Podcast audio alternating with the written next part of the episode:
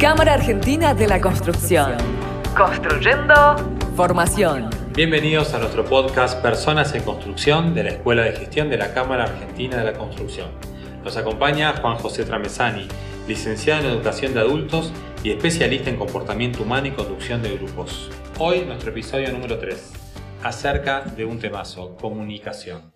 Juanjo, ¿cómo estás? Bien, bien, pensando que es un tema tan ancho e inabordable a veces y que tiene cositas chiquititas que a veces nos cuestan. ¿Qué está de moda hoy? La escucha activa, por ejemplo. Se ha puesto muy. Espera, espera, porque no te presté atención. ¿Qué Ah, me dijiste? Eso, que ese es uno de los problemas de la comunicación. Yo creo, algunas palabras que yo pon- pondría un decreto de necesidad de urgencia para borrar. No te lo dije, y si no me lo dijiste y yo no lo escuché, es como si no me lo hubieras dicho. ¿Cuántas veces te lo dije y uno se enoja con el otro y el otro me está informando que la verdad que no lo escucho? Qué romántico decirlo así, pero uno lo mataría al otro.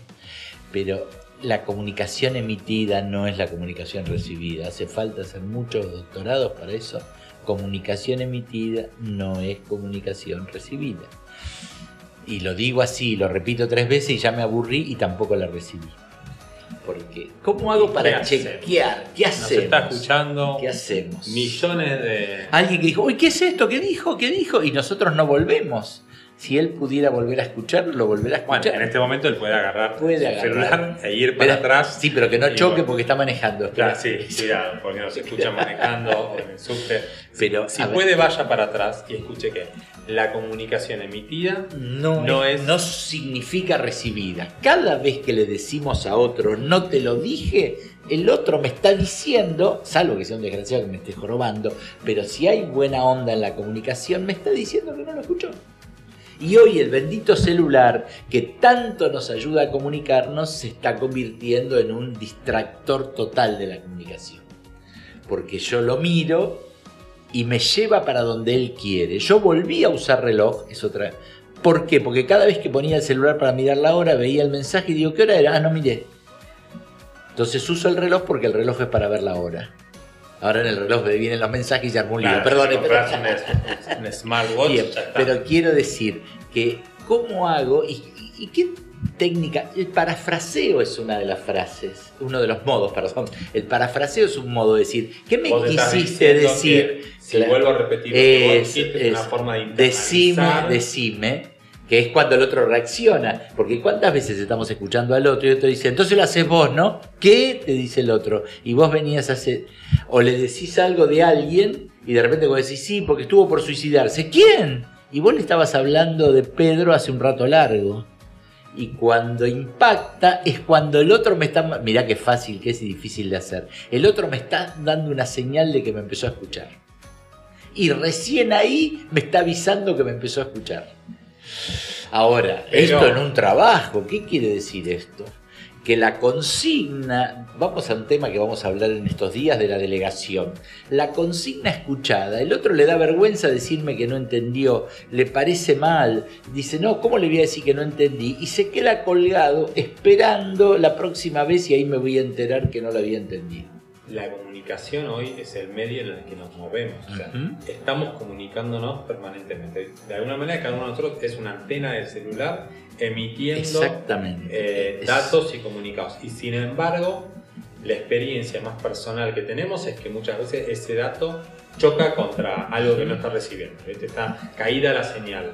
Exactamente. ¿Cómo logramos en el ámbito de nuestras oficinas, nuestros trabajos, de nuestras obras, porque estamos en la Escuela de Gestión de la Construcción, generar la capacidad de mayor comunicación, de mayor y de, de mejor comunicación? Porque el filósofo Homero Simpson a veces ha dicho que el problema de la comunicación es el exceso de comunicación Claramente. eh, recursos humanos, muchas áreas dedicadas a, entre comillas, lo blando, genera mil estrategias de comunicación. Y, y una nuevita hace poquito, un grupo de difusión de WhatsApp de novedades de la oficina. Eh, ¿Para qué? ¿Para qué? No, no, porque tenemos que estar más comunicados, pero pensamos la calidad más que la cantidad. ¿Cuál sería calidad de comunicación versus cantidad de comunicación. Y oportunidad. Cuando en algo me vino dos veces algo que a mí no me servía, yo di de baja ese canal. Bueno, que es el problema de... De los grupos, ¿eh? No, Pero y de, de los mails. Ah, también, sí, ¿no? más O bien, porque- claramente. Porque, a ver, estamos un poco críticos exageradamente. La gran ventaja es el mail y el escrito sobre el cual puedo volver. Pero ¿cuánto el otro está dispuesto a escuchar? Porque vos le decís a alguien, vení el miércoles 15 de enero y viene este próximo miércoles, porque no llegó al 15. La persona lee y dice, reunión el miércoles, y ahí ya paró y ya el miércoles voy. Y viene, uy, no, era el 15 de enero, dice, ¿no? ¿Se entiende lo que digo? Claro, que eso a veces se disfraza de, uy, qué colgado fulanito. No, Pero el- el, eh, esa situación muchas veces es que, que alguien es distraído. sin duda. eh, pero es de- si el otro es distraído, se vuelve a afirmar tu dicho de comunicación emitida no es igual a comunicación, comunicación recibida. Esa persona se colgó en la recepción. Ahora, mi preocupación como, eh, como líder, como gestor de personas, sí, como sí. conductor de equipos, como le queramos poner, es cómo fomentamos la oportunidad, la calidad con menor cantidad, porque estamos saturados, Juanjo. ¿Mm? Eh, yo lo que estoy tratando como objetivo en esto que estamos intercambiando es sensibilizarnos a que hay que dedicarle tiempo. Porque al, tema comunicación lo subestimo, creo que ya está y al revés. Entonces, el, el- el timing, vamos a tomar un temita bien concreto. ¿Cuánto antes te aviso de una reunión? Si te aviso un mes y medio antes, te olvidas. Si te aviso un día antes, no llegas. ¿Cuándo es el momento adecuado de alguien decirle que tiene este- esta responsabilidad? Porque vuelve el tema de la sobrecarga y lo que no es ya no lo tomo y lo que falta mucho no y lo que ya es ya me pasó. Entonces, este tema del timing no es menor, mucho antes o sobre el momento, porque hay gente que es licenciada en inoportunidad.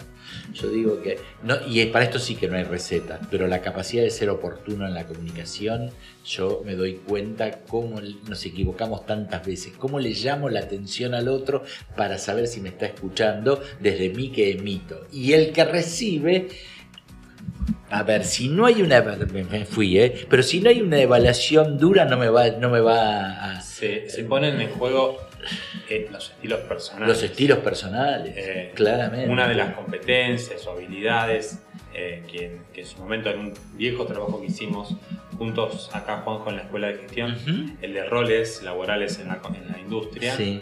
hablaba del poder captar, discernir el estilo personal. Que claramente para cualquier persona con eh, responsabilidades de conducción es importante porque yo me pongo en comunicación con A o con B de distinto modo porque A y B son distintos. Sí, sí, claramente. El problema es cuando yo estandarizo un, un único modo De, de comunicación, comunicación, con, todo. A y B cuando no, y no me doy cuenta que son letras, ergo, personas distintas A y B. Tal cual como la motivación que decíamos el otro día, son distintas y la comunicación requiere modos distintos de comunicar con cada uno. Ahora usted dice, usted está loco, yo no puedo estar teniendo en cuenta a cada uno, pero la verdad que sí. Tengo Sí. que tener en cuenta, porque uno entendió y el otro no, uno escuchó, y el tema este de la escucha activa tiene dos caras. Una es que yo escuche activamente y otra es lograr que el otro escuche. Porque esto pasa, a ver, un tema, cuando los grupos dan sus conclusiones en una reunión. Tipo lo dice, los demás están hablando, a que se embromen, dice, pero ¿y si el objetivo es que me escuchen. Claro. ¿Cómo hago yo para hacerme escuchar? Voy a decir una mala palabra que es el piquete, no se enoje nadie, pero el origen del piquete es cruzarse en un lugar para lograr que alguien me escuche. Y su origen es muy necesario. Yo me pongo en un lugar para obligarlo al otro que me escuche. Cuando hay 78 piquetes por día no escucho más a ninguno. Claro, Está bien, los dos extremos. Sí, sí. Pero el, el tema es cómo hago yo. Me subo a una torre y digo, me voy a tirar de acá. Y viene la madre y dice, hijo, ¿qué querías? Que me escuche. Ah, vení, bajá, quería que te escuche.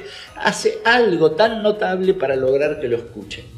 Y este es un tema que no lo damos por supuesto y lo perdimos. Y rápidamente algo, la comunicación tiene que ser objetiva. Llegaste tarde, no sos impuntual. En cuanto le digo sos impuntual, entramos en un debate personal. En le digo, llegaste tarde hoy, estoy diciendo, sos un desprolijo. No se entiende lo que decís acá. Es totalmente distinto un tema bien objetivo a cuando involucramos lo personal y entonces ya la comunicación se fue a una competencia, a un debate, a una lucha por el poder, a los celos, a la envidia. Hay que ser lo más objetivo posible en la comunicación y nos cuesta horrores a todo. Yo estoy tratando al decir este ejemplo de ser lo más objetivo y aplicable posible, porque podría decir somos malos comunicadores o decir no comunicamos objetivamente, con lo cual estoy tratando de ser más objetivo y aplicable en el modo de comunicar.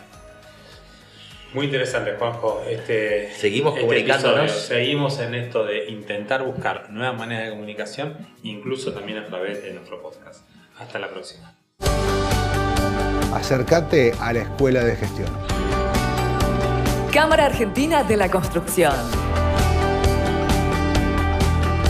Construyendo, construyendo capacitación.